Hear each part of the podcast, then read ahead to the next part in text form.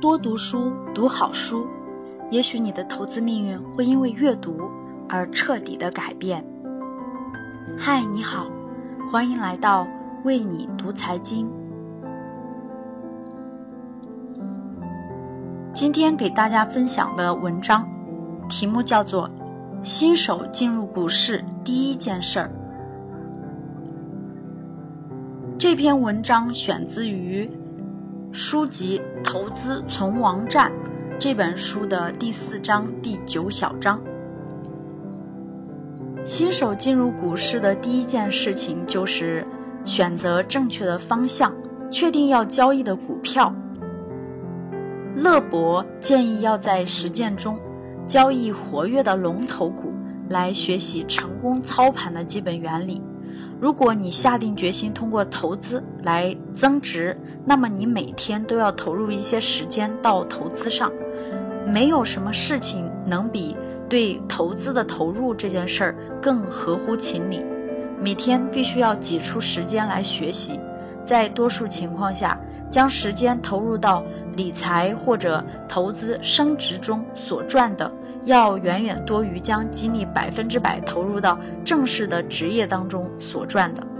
关于投资和投机，乐博认为，通过小额回报来维持稳定收入必然会失败。因此，比起投资来，宁愿坚持投机。这里说的就是说，对于小额的回报而言，我们宁愿。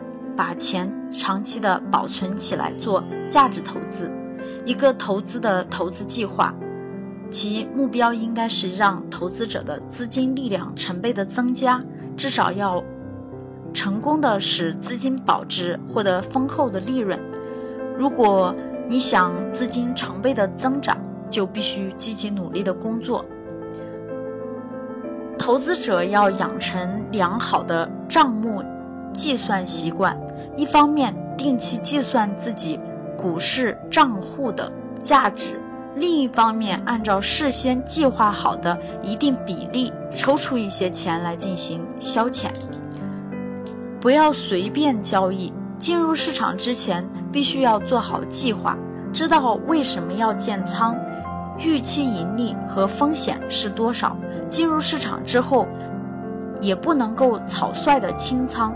更不能把仓位放在那里不管不问，要持续的跟踪，并非在什么情况下都可以买入任何一只股票，除非投资者经过细致深入的研究，而且应该在最好的时机买入最好的股票，用心选择股票，择时交易，不要时刻满仓，要根据市场情况学会让资金闲置。那其实，在本篇文章当中讲到一点，就是当我们在开始投资的时候，要养成良好的账面计算习惯。在我刚刚进入股市的时候，也给自己制定了一个铁律，就是把盈利的一半抽出来放在一边，凭着这一条，我在年底的时候买入了人生的第一部车。当然，那个时候也是赶上了好时机，大约在二零零六年年初的时候。好了，那今天给大家分享的这篇文章就到这里。如果想要系统的学习关于投资理财的内容，欢迎添加我的个人微信 k a t 一六八八六八八和我交流分享。好了，感谢大家的收听，我们明天再见。